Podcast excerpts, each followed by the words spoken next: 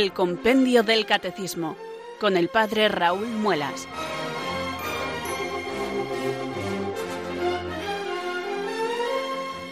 Muy buenas tardes queridos oyentes de Radio María, son las 4, las 3 en Canarias, aquí comienza una nueva edición del Compendio del Catecismo. Reciban un saludo muy cordial del Padre Raúl Muelas que un día más se les habla desde estos micrófonos de Radio María, la radio de la Virgen, la fuerza de la esperanza. Sed todos bienvenidos.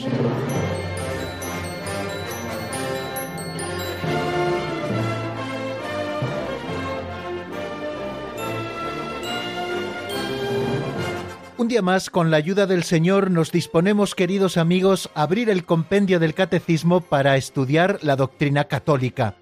Lo hacemos siempre con ilusión, porque es el Señor quien nos conduce para que nosotros podamos conocer su misterio y también conocer su plan de salvación tal y como la Iglesia Madre nos lo enseña. Estamos en estos compases del compendio del Catecismo estudiando el primer artículo del credo, creo en un solo Dios Padre Todopoderoso, Creador del cielo y de la tierra. Ya hemos estudiado muchas cosas referidas a este artículo. Lo último que hemos estado viendo ha sido el tema de la providencia. Y hoy vamos a seguir viendo cómo Dios crea todas las cosas. En el principio leemos al comienzo de la escritura, creó Dios el cielo y la tierra. Ese va a ser el objeto de nuestro estudio en este día. Pero antes de comenzar, queremos hacerlo como siempre, elevando nuestra plegaria al Señor, pidiendo que envíe sobre nosotros el Espíritu Santo, que ilumine nuestra inteligencia y fortalezca nuestra voluntad. Recemos así. Ven Espíritu Santo, llena los corazones de tus fieles y enciende en ellos el fuego de tu amor. Envía Señor tu Espíritu que renueve la faz de la tierra. Oh Dios, que llenaste los corazones de tus fieles con la luz del Espíritu Santo, concédenos que, guiados por el mismo Espíritu, sintamos con rectitud y gocemos siempre de tu consuelo. Por Jesucristo nuestro Señor. Amén.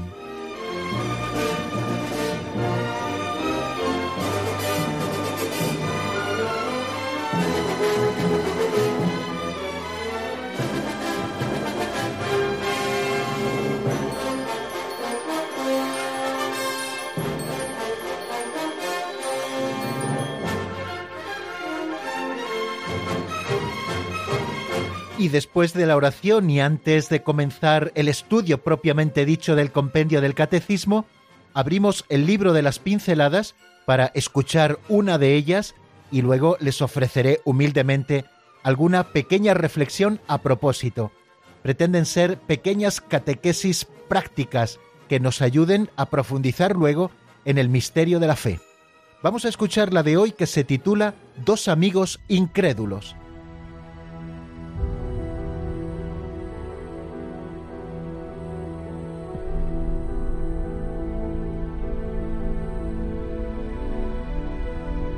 Dos amigos incrédulos. Eran dos amigos incrédulos, y uno de ellos se convirtió. El otro estaba intrigado y le pedía información sobre Jesucristo. ¿Qué había visto en él para dar ese paso? El convertido aún no tenía las ideas muy claras, no sabía explicarse. Ante la extrañeza e insistencia del otro, el convertido le explicó no conozco bien aún a Jesucristo, pero puedo decirte lo siguiente. Yo antes me emborrachaba cada día, me lo gastaba todo en el juego. Mi casa era un infierno, y por la noche me esperaba mi familia como si llegara una tormenta. Y desde que me he acercado a Jesucristo, ya no me emborracho, no me gasto el dinero en el juego. En mi casa hay paz, y por la noche me esperan con alegría. Esto es lo que sé, esto es lo que ha hecho en mi vida Jesucristo.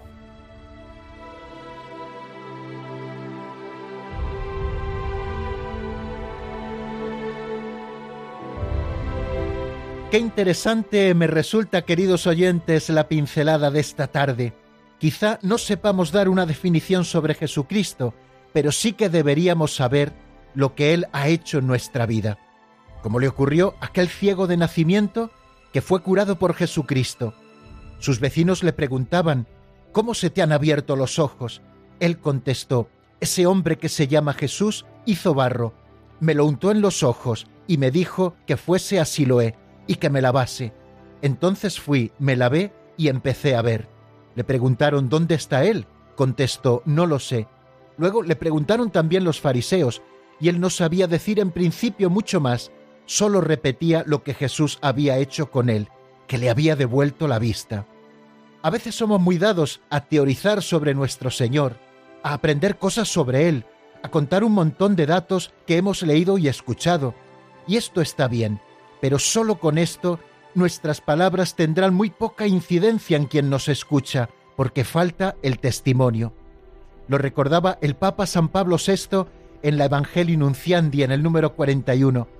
El mundo de hoy cree más a los testigos que a los maestros, y si cree a los maestros es porque éstos saben dar testimonio. También el Papa Francisco lo ha dicho de manera parecida, menos textos y más testigos. El venerable cardenal Francisco Javier Nguyen Bantuan, en su libro Testigos de Esperanza, nos cuenta que cuando estaba en prisión, sus carceleros comenzaron a preguntarle quién era Jesús y por qué él estaba tan dispuesto a sufrir por él la privación de libertad y el expolio de todos sus bienes. El entonces joven obispo se dijo que no podía darles una respuesta académica, sino más vivencial. Es cuando les dice que estaba fascinado por Jesucristo precisamente por sus defectos. Hoy no les hablaré de esto, lo haremos algún día si Dios quiere. Baste hoy con apuntar este detalle. A quien nos pregunta no podemos darle solo una respuesta académica, sino sobre todo tenemos que dar testimonio de lo que Cristo ha hecho en nuestra vida. Eso es lo que hizo con su amigo incrédulo el protagonista de la pincelada de este día. Yo antes era así y ahora soy así. La pregunta clave para todos es, ¿en qué ha cambiado Cristo tu vida? Si no puedes contestar nada a esta pregunta, entonces quizá es que aún no le has dejado entrar del todo.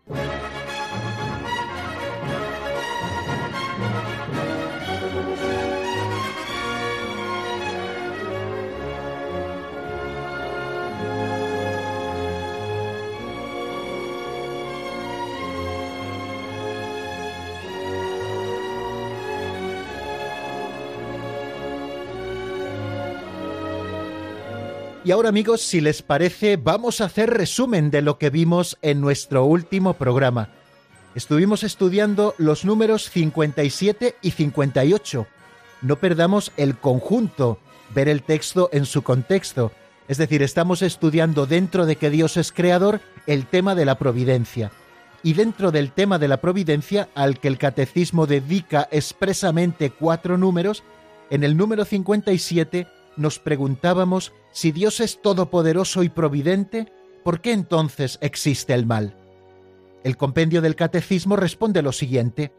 Al interrogante tan doloroso como misterioso sobre la existencia del mal, solamente se puede dar respuesta desde el conjunto de la fe cristiana.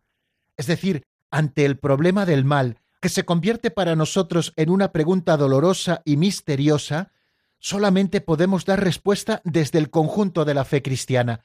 No sirven las fórmulas preestablecidas y demasiado académicas. Tenemos que encontrar respuesta en todo el misterio de la fe en Cristo Jesús. Continúa diciendo el compendio que Dios no es el modo alguno, ni directa ni indirectamente, la causa del mal. Dios no es nunca la causa del mal. Él ilumina, nos dice el compendio en este número 57, el misterio del mal en su Hijo Jesucristo, que ha muerto y ha resucitado para vencer el gran mal moral que es el pecado de los hombres y que es la raíz de los restantes males. ¿Qué cosas decíamos a propósito de este número 57? Lo primero que hacíamos era plantearnos con el Catecismo Mayor una pregunta. Si Dios es todopoderoso, creador del mundo ordenado y bueno, y que tiene cuidado de sus criaturas, ¿por qué existe el mal?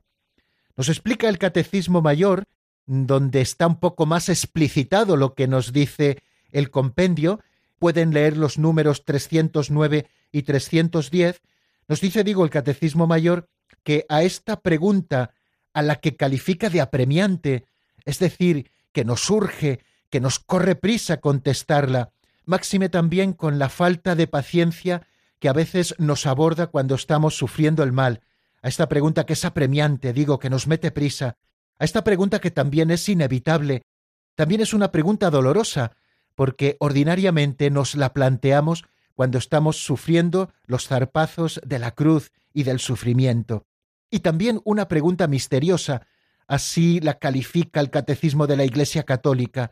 Es una pregunta misteriosa porque para ella no tenemos todas las respuestas, máxime cuando nosotros queremos racionalizarlo todo y máxime también cuando quizá las respuestas no coincidan con nuestro modo de ver las cosas a veces alejados de Dios. Por lo tanto, no se puede dar una respuesta simple. La respuesta tenemos que encontrarla en el conjunto de la fe cristiana. Esto es lo que constituye la respuesta a esta pregunta de por qué, si Dios es todopoderoso, creador del mundo, ordenado y bueno, y que tiene cuidado de sus criaturas, ¿por qué existe el mal?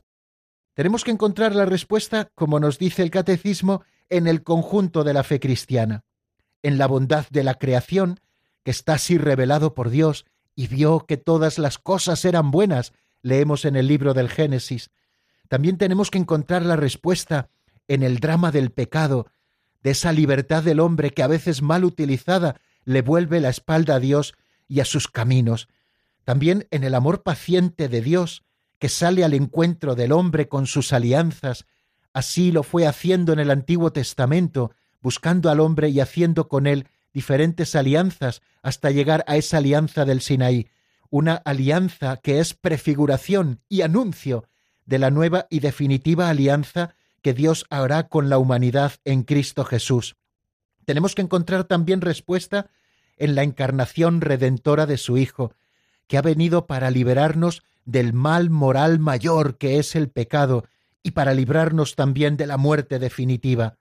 Tenemos que buscar explicación también con el don del Espíritu que el Padre y el Hijo nos conceden y que viene a realizar su obra de santificación en nosotros. También buscamos explicación con la fundación de la Iglesia, que es congregación de todos los creyentes en Cristo, bautizados en el nombre del Padre y del Hijo y del Espíritu Santo, y a través del bautismo, Dios que nos hace miembros de su familia trinitaria. Tenemos que buscar también respuesta a esta pregunta sobre el mal y sobre el sufrimiento en la fuerza de los sacramentos que vienen a sanar también nuestra alma. Ayer poníamos el ejemplo del sacramento de la unción de los enfermos, que no es un sacramento para los muertos, sino que es un sacramento que está para darnos el consuelo de Dios en el momento de la enfermedad.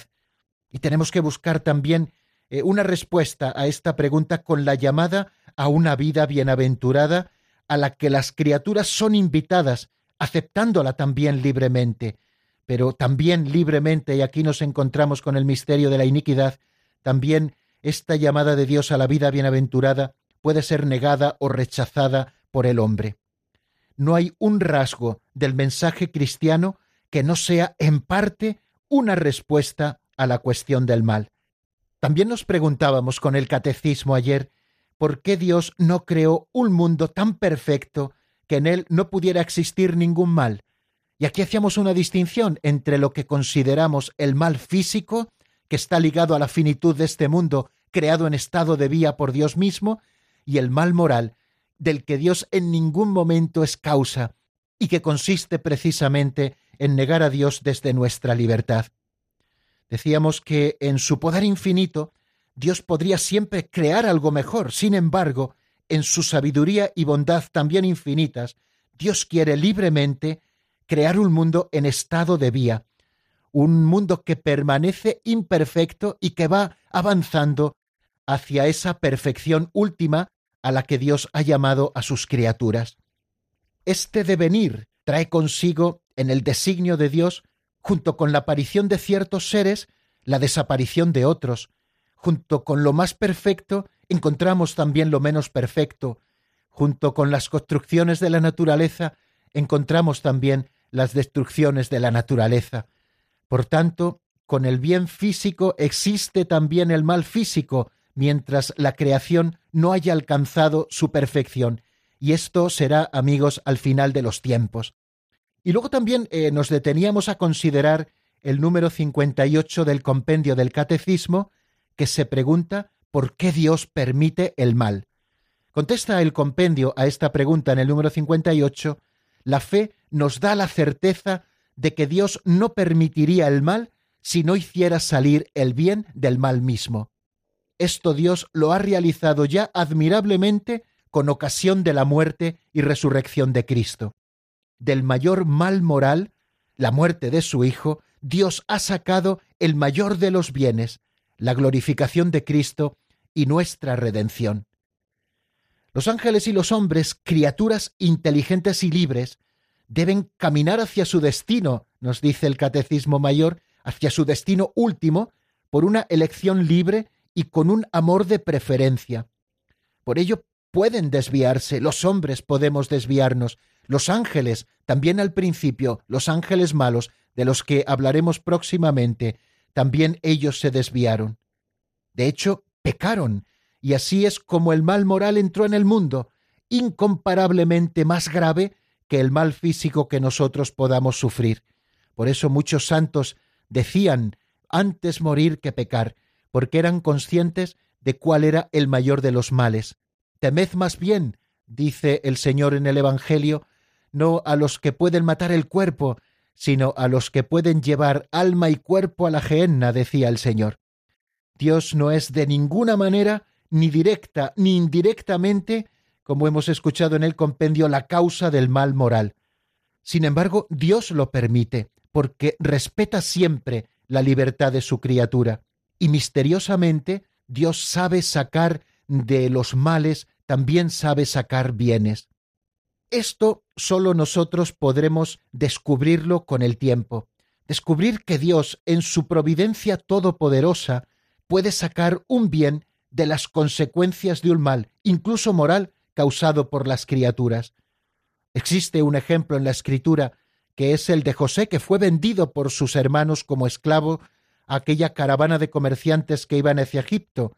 Esta decisión del mal de sus hermanos llevó a José a Egipto y a mucho sufrimiento, pero luego José se convirtió en la mano derecha del faraón y pudo alimentar a su pueblo hambriento.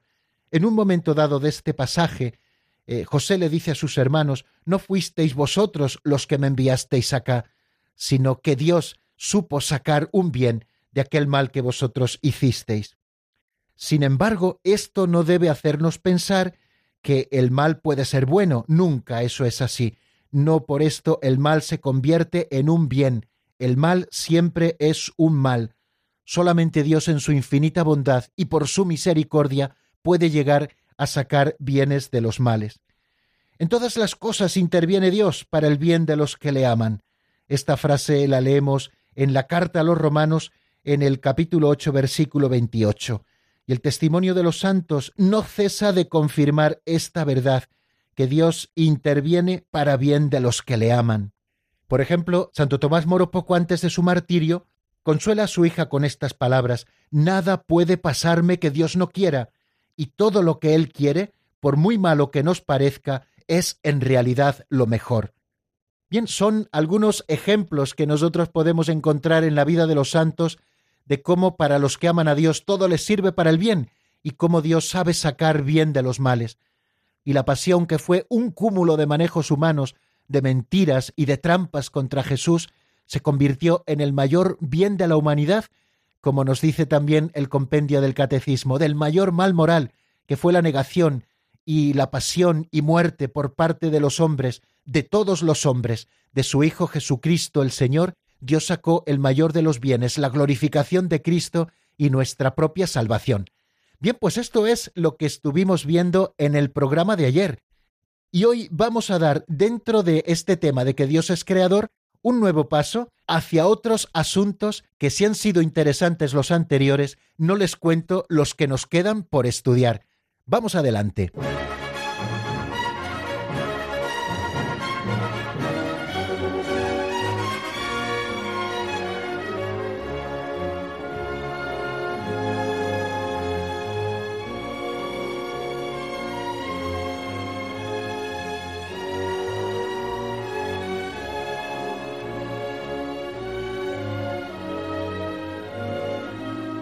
Abrimos un nuevo epígrafe en el estudio del compendio del catecismo dentro de esto que estamos estudiando, que es el primer artículo del credo. Y no lo olviden, creo en un solo Dios, Padre Todopoderoso, Creador del cielo y de la tierra. Este epígrafe se titula así, El cielo y la tierra. Y el número 59 es el que se pregunta qué es lo que ha creado Dios, qué ha creado Dios. Bueno, lo primero que vamos a hacer es escuchar lo que nos dice el compendio a este propósito.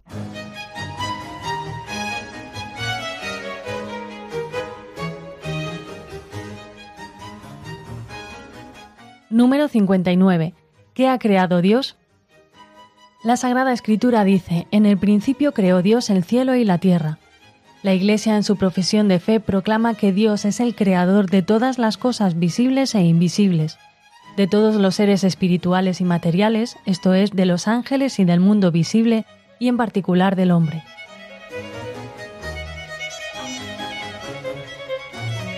Bien, acabamos de escucharlo. ¿Qué ha creado Dios? La Sagrada Escritura dice, son las primeras palabras que encontramos en la Sagrada Escritura en el libro del Génesis capítulo primero versículo primero, la Sagrada Escritura dice, en el principio creó Dios el cielo y la tierra.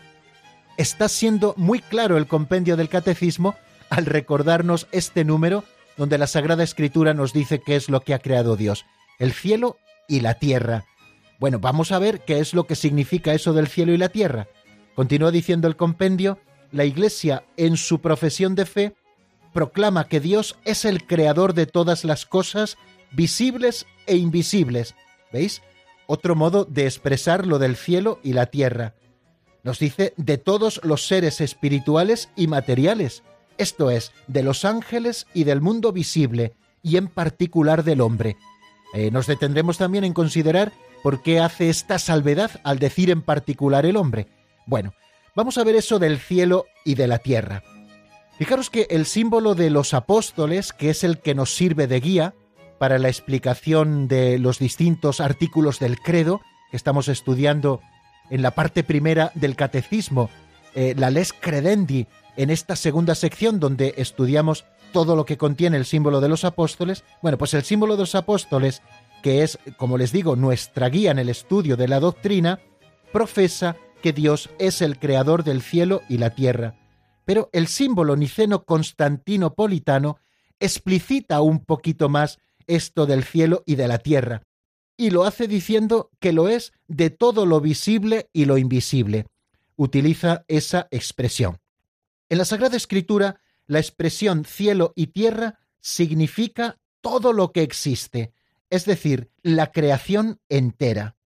Al decir que Dios creó el cielo y la tierra, nos quiere decir que Dios ha creado todo lo que no es estrictamente Él, es decir, todas las cosas, porque Dios es increado, existe desde toda la eternidad, Solo Él tiene el ser. Lo demás Dios se lo ha comunicado, tanto las cosas visibles como las cosas invisibles. Quiere decir esta expresión cielo y tierra, por lo tanto, todo lo que existe, la creación entera. Y también nos está indicando, al citarlo conjuntamente cielo y tierra, nos está indicando, por una parte, el vínculo que en el interior de la creación existe el vínculo, en definitiva, es Dios, que es el principio sin principio del cual han salido todas las cosas, las visibles y las invisibles. Y a la vez también esta expresión está distinguiendo entre el cielo y la tierra, es decir, entre el mundo material, que nosotros conocemos por los sentidos, y el mundo espiritual. La tierra, por tanto, es el mundo de los hombres, como dice el Salmo 115, el cielo pertenece al Señor la tierra se la ha dado a los hombres. Y cuando nos habla de el cielo o de los cielos, utiliza esta expresión, el cielo, o esta palabra, para designar, por una parte, el firmamento, según lo que dice el Salmo 19, el cielo proclama la gloria de Dios, el firmamento pregona la obra de sus manos. Cuando dice cielo, se está refiriendo la escritura al firmamento, también se está refiriendo con esta expresión los cielos o con la palabra cielo se está refiriendo también al lugar propio de Dios. Por ejemplo, en el Evangelio de San Mateo, en el capítulo 5, cuando Jesús nos habla eh, de que nosotros somos la sal de la tierra, que nosotros somos la luz del mundo, al final de ese pequeño pasaje dice el Señor, brille así vuestra luz ante los hombres, para que vean vuestras buenas obras y den gloria a vuestro Padre que está en el cielo. Cuando se utiliza la palabra cielo, también está designando a ese lugar, entre comillas, propio de Dios, y por consiguiente también el cielo es la gloria escatológica. Y finalmente, eh, la escritura con la palabra cielo, lo mismo que el símbolo de los apóstoles, indica ese lugar, evidentemente, entre comillas, como les digo, de las criaturas espirituales, que son los ángeles que rodean a Dios. Bueno, eh, de hecho, el siguiente número que nosotros vamos a abordar con el compendio del catecismo es el de los ángeles, y después abordaremos el de la naturaleza creada, es decir, aquellas cosas materiales, el universo, la creación en cuanto tierra. Vamos a fijarnos en cuanto cielo, estudiando quiénes son los ángeles, esos seres espirituales, y luego más adelante también, lo haremos en los próximos días, pues estudiaremos eh, la creación del mundo visible, eh, hablaremos también del hombre y su lugar que ocupa en la creación, la relación que existe entre las cosas creadas, la relación que existe entre la creación y la obra de la redención. Bueno, pues eso es lo que nos espera por delante. La profesión de fe del cuarto concilio de Letrán afirma que Dios, al comienzo del tiempo, creó a la vez de la nada una y otra criatura, tanto el cielo como la tierra, la espiritual y la corporal, es decir, la angélica y la mundana. Y luego creó el Señor, al final de todo, la criatura humana que participa de las dos realidades, pues está compuesta de espíritu y de cuerpo, por eso el compendio del catecismo, cuando habla del mundo visible, luego especifica un poquito más y en particular del hombre. Pues porque el hombre de alguna manera pertenece a esas dos realidades por esos dos principios que se dan en él como creación de Dios. Por una parte nuestro cuerpo y por otra parte nuestra alma, nuestro cuerpo material que pertenece a eso que podemos llamar tierra y nuestra alma espiritual que ha de pertenecer a eso que llamamos cielo y que Dios también ha creado. Bueno, pues este número, como ven el número 59, ¿qué es lo que ha creado Dios? Que ha creado el cielo y la tierra, decimos con el compendio, nos sitúa de alguna manera haciendo sumario en lo que vamos a ver a continuación. Bueno, pues vamos a hacer un pequeño alto en el camino para ser conscientes de lo que supone el cielo y de lo que supone la tierra como criaturas de Dios, una y otra han sido creados por Él, pues vamos a darle un poquito vueltas a este asunto y si les parece, vamos a hacerlo escuchando un tema de Darwin Lesler que se titula Sopla de nuevo. Está sacado del álbum homónimo, se titula así el álbum Sopla de nuevo. Espero que les guste. Enseguida estoy nuevamente con ustedes.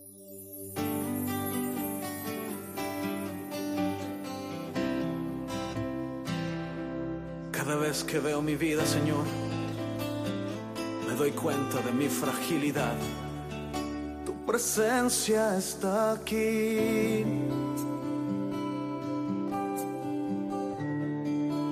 Que hasta te puedo sentir.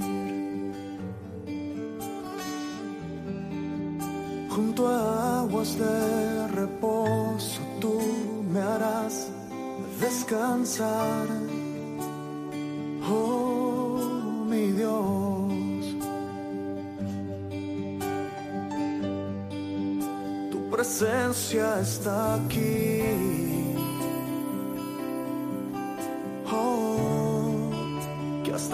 Puedo sentir.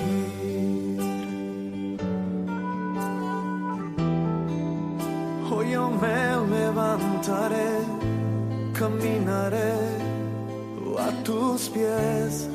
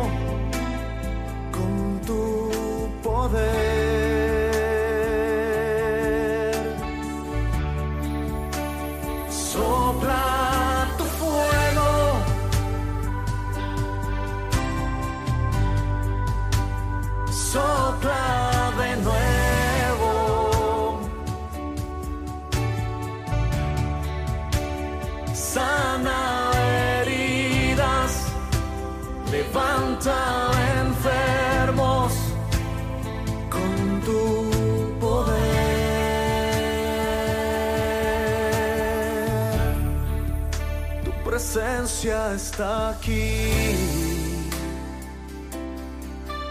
Oh, que hasta te puedo sentir.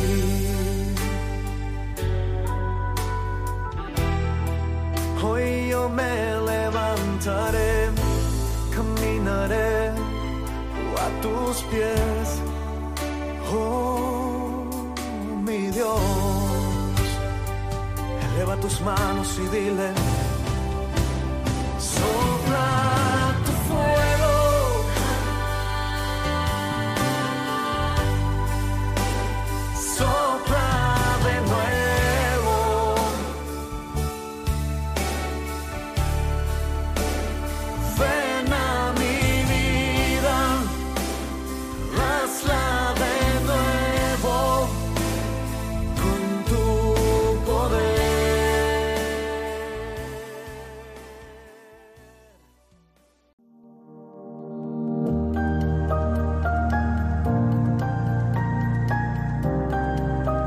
Adviento es tiempo de esperanza del Verbo que se hizo carne y que con su sangre selló con la humanidad un pacto de eterna alianza.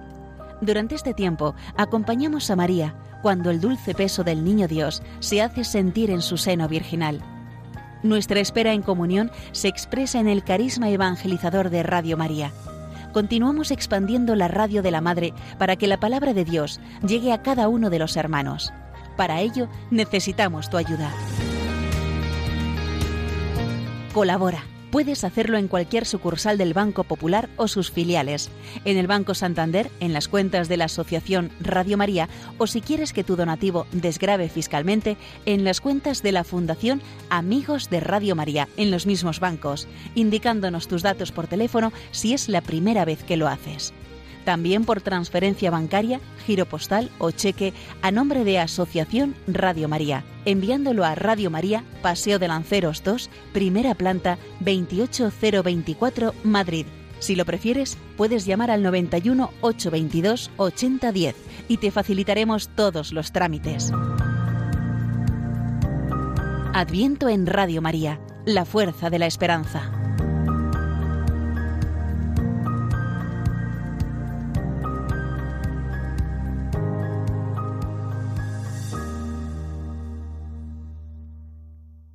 Están escuchando el Compendio del Catecismo con el Padre Raúl Muelas.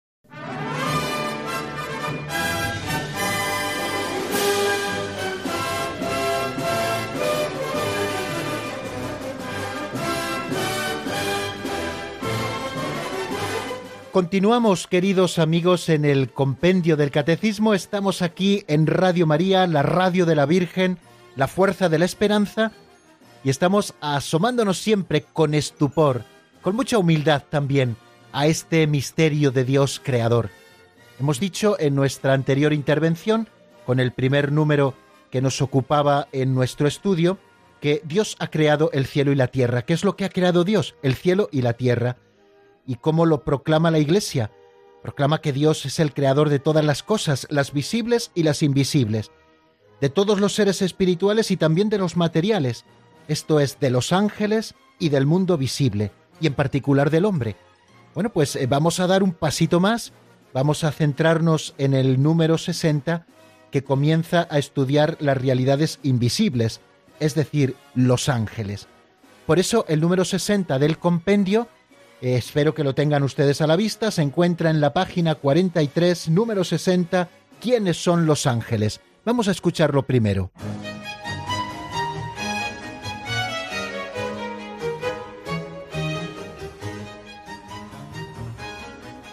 Número 60. ¿Quiénes son los ángeles? Los ángeles son criaturas puramente espirituales, incorpóreas, invisibles e inmortales. Son seres personales dotados de inteligencia y voluntad. Los ángeles contemplando cara a cara incesantemente a Dios, lo glorifican, lo sirven y son sus mensajeros en el cumplimiento de la misión de salvación para todos los hombres.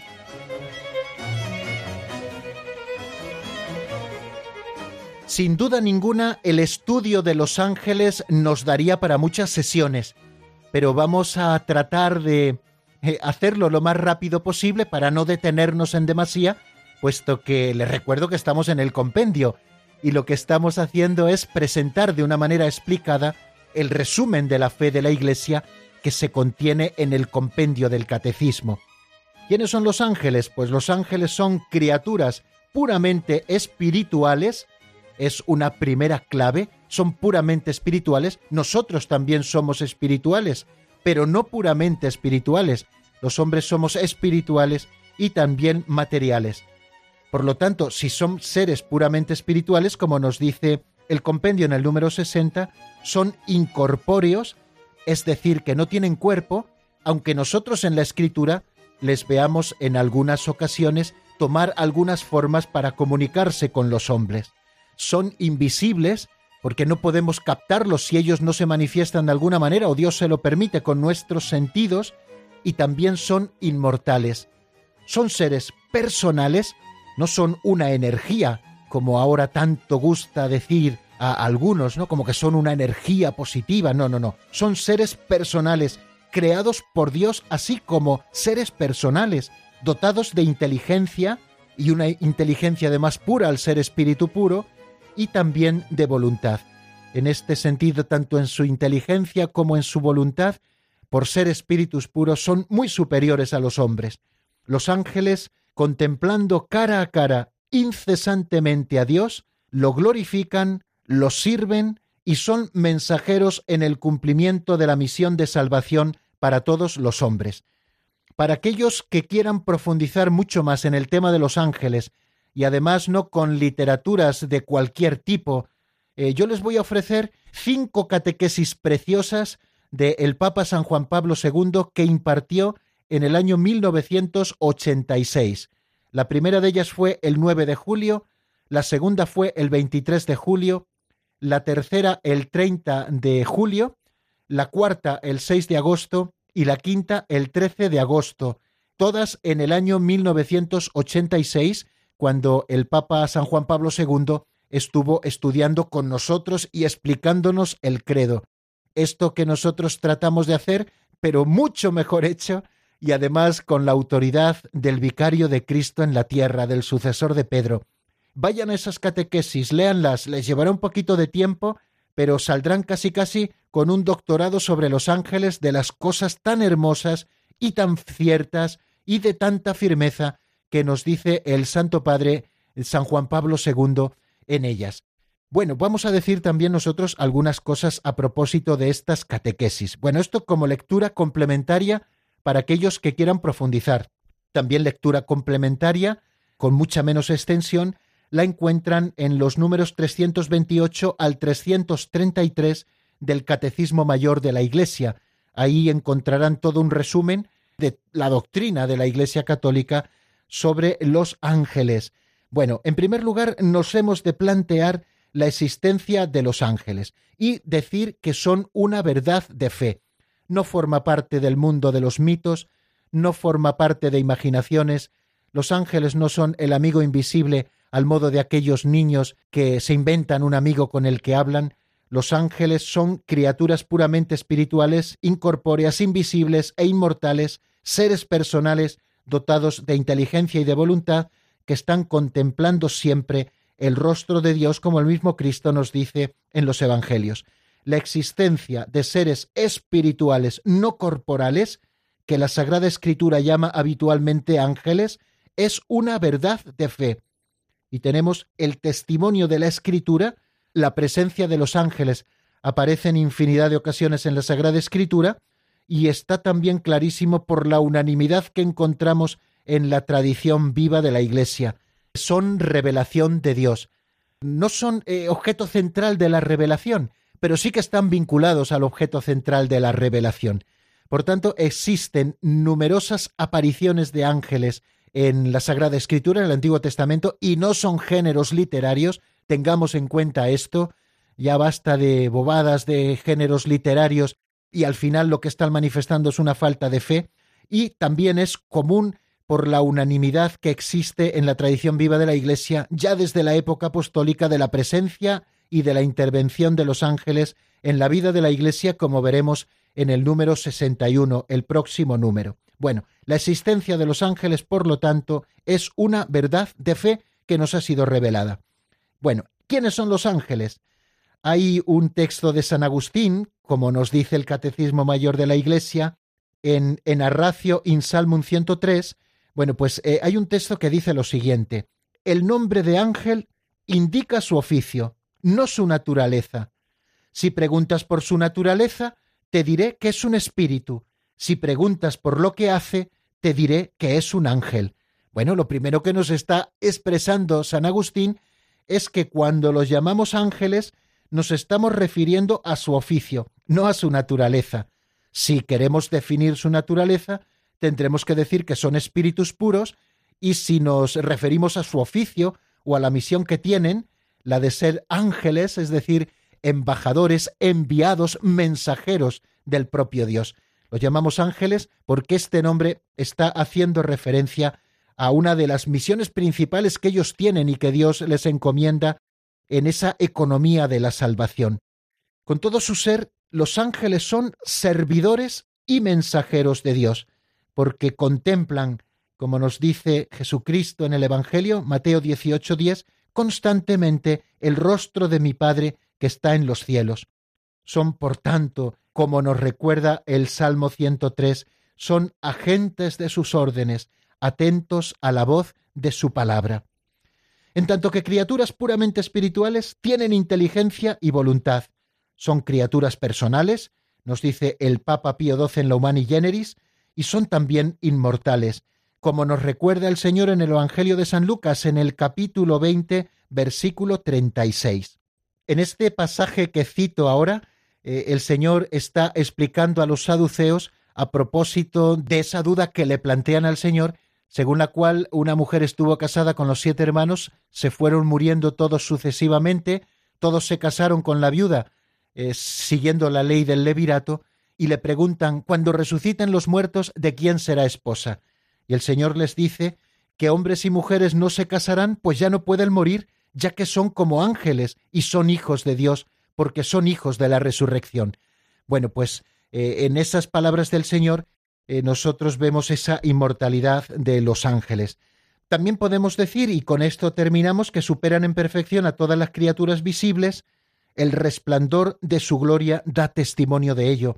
Aquí hay un texto de Daniel eh, en el capítulo 10 que si Dios quiere ya veremos mañana, porque acabo de mirar ahora mismo el reloj y me he dado cuenta que estamos ya casi fuera de tiempo y tenemos que dejar un ratito para que ustedes también nos llamen. Ya saben que pueden llamarnos al 91005 9419 91005 9419 y después de esta canción enseguida estamos atendiéndoles. Pueden hacernos preguntas, pueden hacernos alguna reflexión breve a propósito de lo que estamos contando o lo que ustedes consideren oportuno. Ya saben que solamente les pedimos que haya un poquito de brevedad. Estoy de nuevo con ustedes enseguida en el 91005 9419. Hace frío desde que empezó el invierno y que entró por mi ventana. Y se quedó a vivir. Y se incrustó hasta en lo que estaba desde un tiempo atrás. Su calor no está, su calor no está, su mirada ya se ha ido. Y su espacio reducido recuerdos nada más.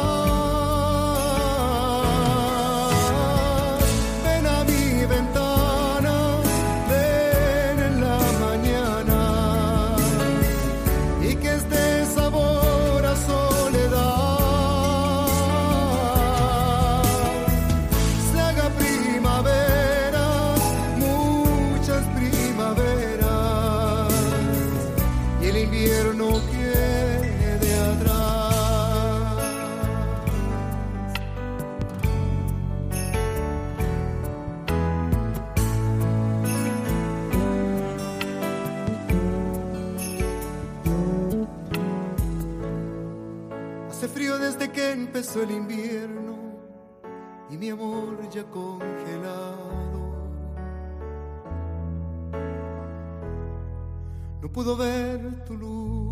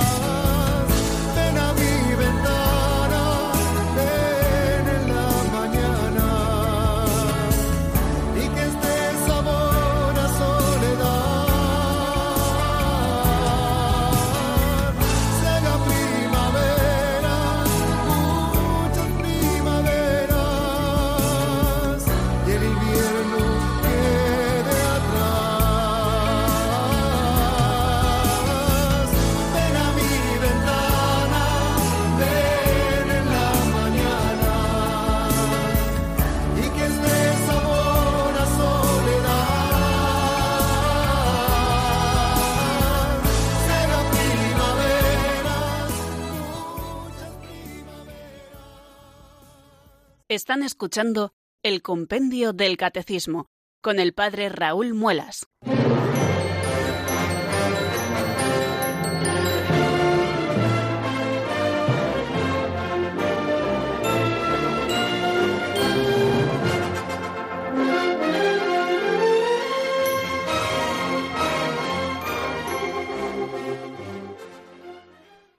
Muy bien amigos, son las 4 y 47 minutos de este día 12 de diciembre, festividad de la Virgen de Guadalupe de México y aquí estamos en Radio María, la radio de la Virgen, la fuerza de la esperanza. Y estamos además con la ilusión de todos los días, eh, abriendo juntos el compendio del catecismo y comenzando este momento que dedicamos especialmente a los oyentes eh, de Radio María. Tenemos una llamada en, que nos llega desde La Rioja, y que es de Miguel Ángel. Buenas tardes y bienvenido, amigo. Hola, padre. buenas tardes, que Dios le bendiga. Muchas pues, gracias, igualmente. quería hacer una pregunta respecto a Los Ángeles, que siempre ha sido un campo que no he estado muy instruido en ello y siempre que oigo hablar, pues pongo la máxima atención para para no errar por si a la hora de evangelizar, que cuando alguna persona te llama, te hace alguna pregunta, pues poder eh, contestar con, con todo el, con, la verdad, ¿no? Yo la duda, mm, que los ángeles, por ejemplo, mi pregunta es, ¿son seres, eh, ¿no? Espíritus purísimos que Dios ha hecho aparte o son también los hombres cuando mueren se convierten en ángeles?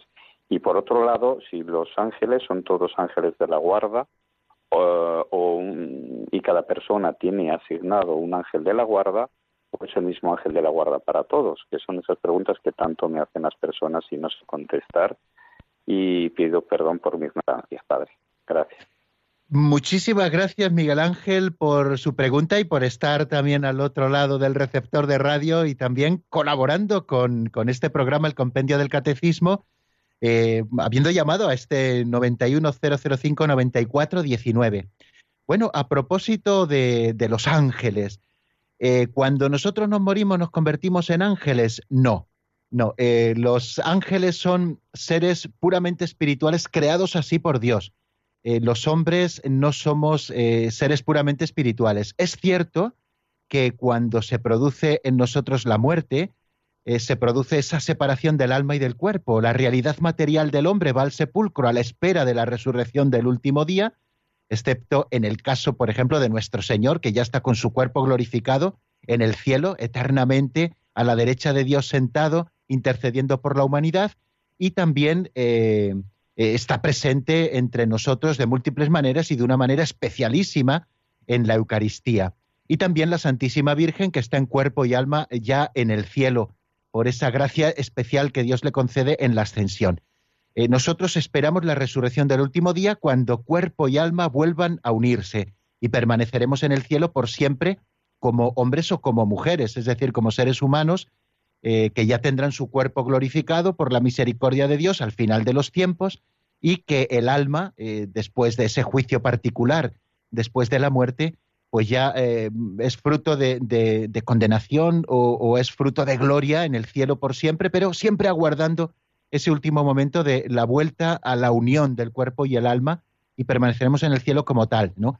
Bueno, decimos que somos como ángeles o decimos a veces cuando bueno, un niño muerto un angelito, bueno, pues en el sentido de que, de que bueno, pues eh, ya su alma goza del Señor, que es la visión que constantemente tienen los ángeles. Todos tenemos eh, un ángel para todos que nos cuida. Bueno, según los testimonios de la Sagrada Escritura, no es así. Eh, el Señor nos confía, y así nos lo enseña la Iglesia, en la fiesta de los ángeles custodios, de los santos ángeles custodios, el Señor nos confía para nuestro cuidado un ángel el Señor a uno de esos espíritus puros creados por Dios así, para que estén contemplando siempre su gloria, aquellos ángeles buenos que dijeron sí al plan de Dios y que colaboran con Él también en la salvación de los hombres, pues el Señor nos confía a un ángel. También encontramos testimonios de que algún ángel también el Señor le confía a las naciones, etcétera. Bueno, eh, efectivamente, no sabemos el número de los ángeles, pero sí sabemos que han sido creados por Dios como seres personales y que a cada uno de nosotros nos confía un ángel para nuestro cuidado, que es el Santo Ángel de la Guarda, al que yo también les animo a tener muchísima devoción. Bueno, pues no sé, creo que más o menos así contestamos a lo que nos decía Miguel Ángel de la Rioja. También eh, tenemos eh, una segunda llamada a la que vamos a dar paso en este momento, que es Manuel de Sevilla. Buenas tardes y bienvenido, amigo. Buenas tardes. Muchas gracias, Padre Raúl. Quisiera hacerle una reflexión del por qué yo veo que existe el mal en el mundo, y yo veo que es por, por, por la bondad de Dios, porque es que si no existiera el mal, nosotros no existiríamos.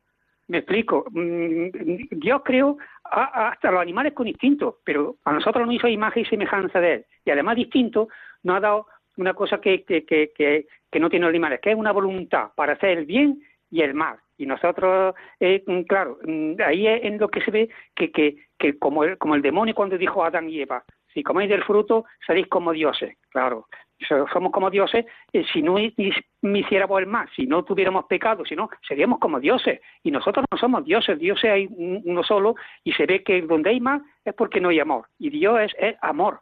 Y se ve que, que, que ese mal es la falta, es la falta de amor y es la falta de Dios.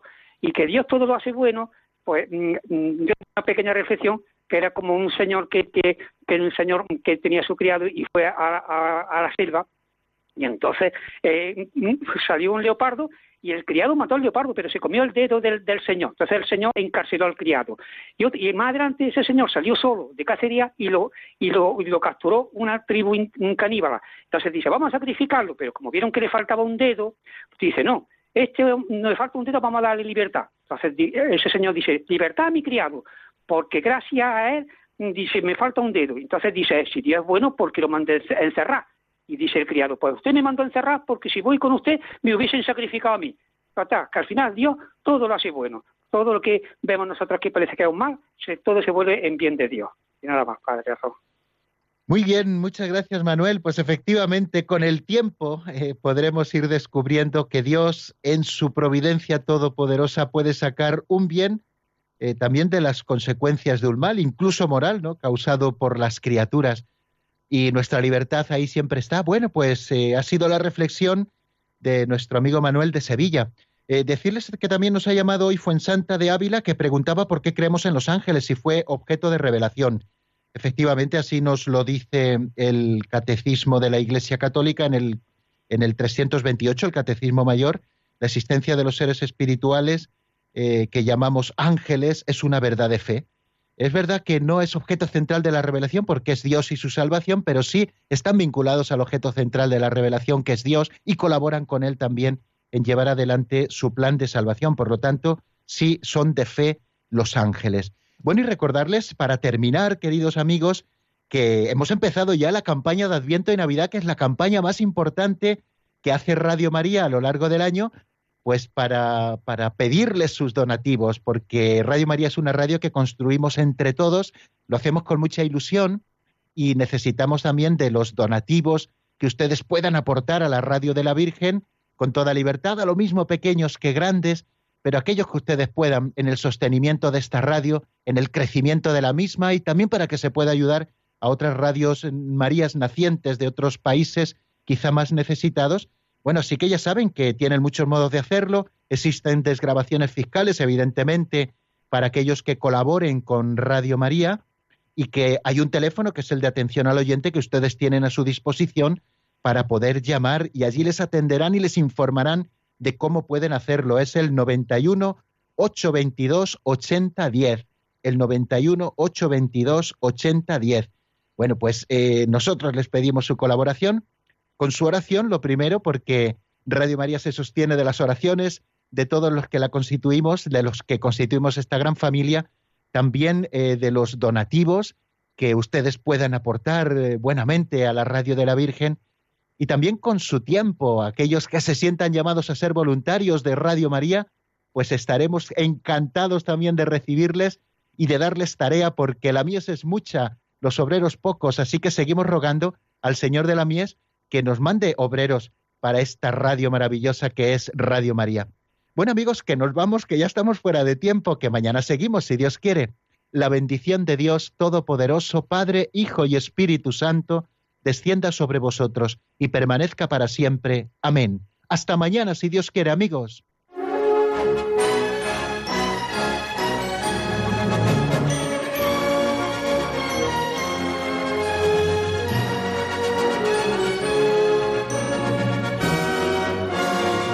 El Compendio del Catecismo con el Padre Raúl Muelas.